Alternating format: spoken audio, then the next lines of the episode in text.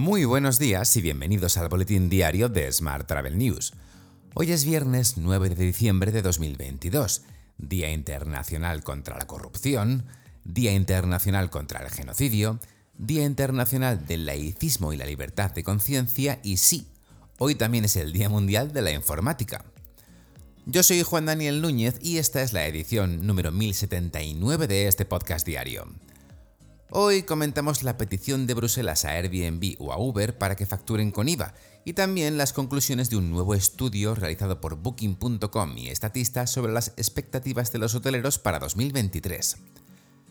Ya sabes que puedes suscribirte a este podcast en iTunes, Spotify o iVoox pedirle a Siri o Alexa que reproduzca nuestro último programa y que también puedes escucharnos cada día en radioviajera.com. ¡Comenzamos!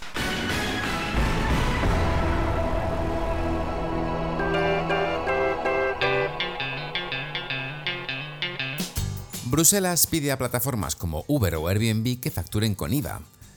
De esta manera se pondría fin a la competencia que se lleva a cabo con el sector del taxi y los hoteles y que el sector considera una competencia desleal desde hace años.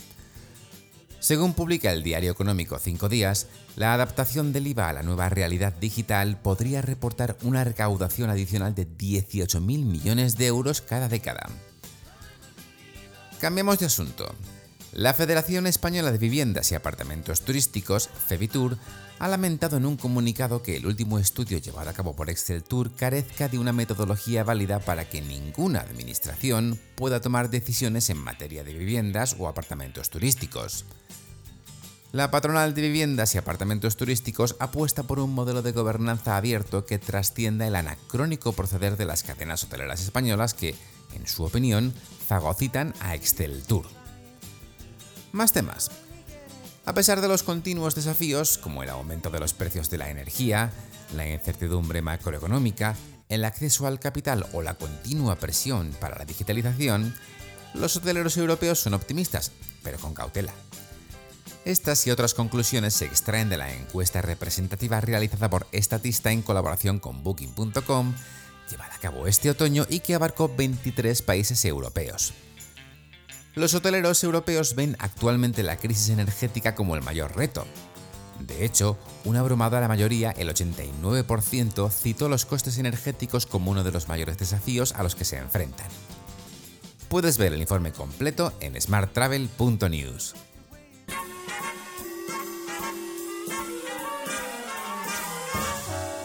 Hablamos ahora de transporte.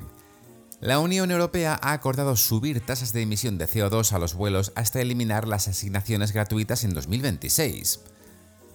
En la actualidad, el 82% de los derechos de emisión de la aviación son gratuitos y se distribuyen sobre la base de, índices de referencia de la actividad.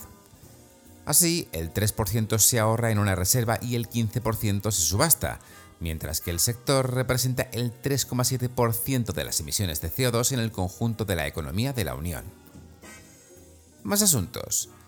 Se ha publicado un acuerdo parcial del convenio colectivo de tripulantes de cabina con Air Europa. En estos momentos, la compañía aérea se encuentra negociando con las organizaciones sindicales SIPLA, Uso y Comisiones Obreras el que sería cuarto convenio de este colectivo, sin que hasta ahora se haya producido un acuerdo global, estando por tanto en estos momentos el convenio colectivo en situación de ultraactividad. Por su parte, Ryanair ha pedido a la Comisión Europea que deje de eximir a los vuelos más contaminantes de la Unión. La aerolínea ha condenado el hecho de que la Comisión Europea no haya apoyado la votación del Parlamento Europeo para ampliar los impuestos medioambientales a los vuelos de larga distancia.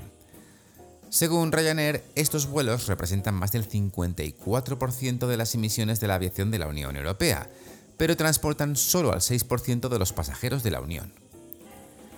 Seguimos hablando de Ryanair, porque la aerolínea ha acordado con Michael O'Leary la prolongación por cuatro años más de su contrato como consejero delegado del grupo. Así, O'Leary será el CEO de Ryanair al menos hasta julio de 2028.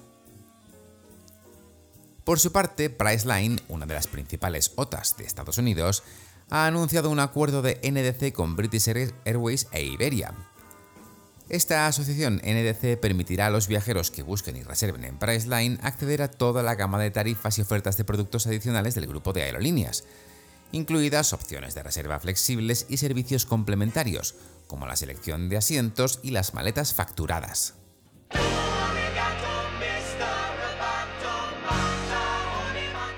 Seguimos hablando de tecnología. Amadeus y el grupo de viajes y eventos corporativos Travel Store han firmado un nuevo acuerdo para sus negocios en Portugal, España, Angola y Mozambique. Los consultores de viajes de Travel Store están empezando a implantar los servicios y soluciones de Amadeus y podrán acceder a una amplia gama de contenidos de viajes a través de Amadeus Travel Platform. Mientras, Room Raccoon, sistema de gestión hotelera todo en uno, ha anunciado su nueva integración con Zending, esta conexión bidireccional entre Room Raccoon y el sistema central de reservas Pegasus de Zending permitirá a los hoteles difundir sus, tarifas, disponibilidad e inventario a través de los diferentes GDS. Y HiGify ha lanzado su primer asistente de voz especializado en hotelería. Dicho asistente virtual multilingüe para hoteles es capaz de llevar a cabo interacciones de voz complejas utilizando oraciones completas y ofreciendo respuestas de voz instantáneas que reproducen fielmente una conversación similar a la humana. Ya disponible en WhatsApp y Facebook Messenger, esta tecnología funcionará en muchos canales muy pronto, desde el widget de chat del sitio web del hotel hasta otras redes sociales y aplicaciones de mensajería.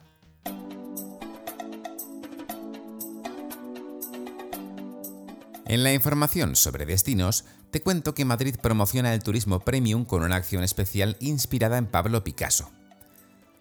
En el International Luxury Travel Market de Cannes participa junto al Ayuntamiento de Madrid una decena de empresas del sector turístico madrileño, el doble que el año pasado.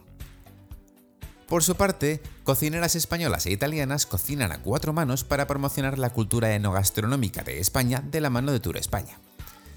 España en Femenino es la nueva iniciativa de promoción turística de España en Italia a través de la gastronomía, que empareja chefs de regiones españolas con reconocidas chefs italianas y a través de una cocina a cuatro manos.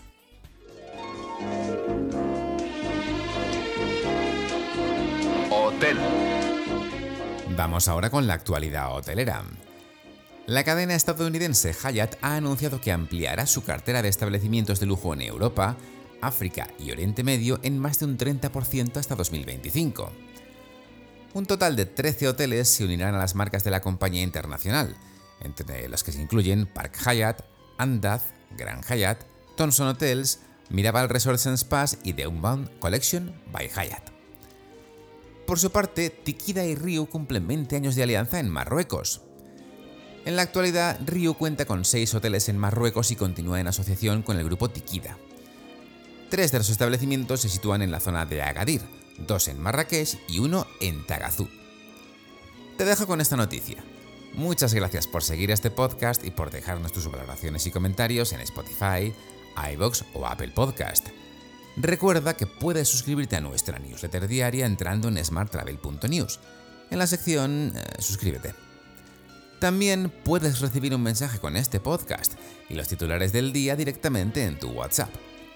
Para ello, solo tienes que añadir el número 646-572-336 a tu lista de contactos. Ya sabes, con el más 34 delante si nos escribes desde fuera de España. Y después enviarnos un WhatsApp con la palabra alta. Y eso, amigos y amigas, es todo por hoy. Feliz viernes y feliz fin de semana.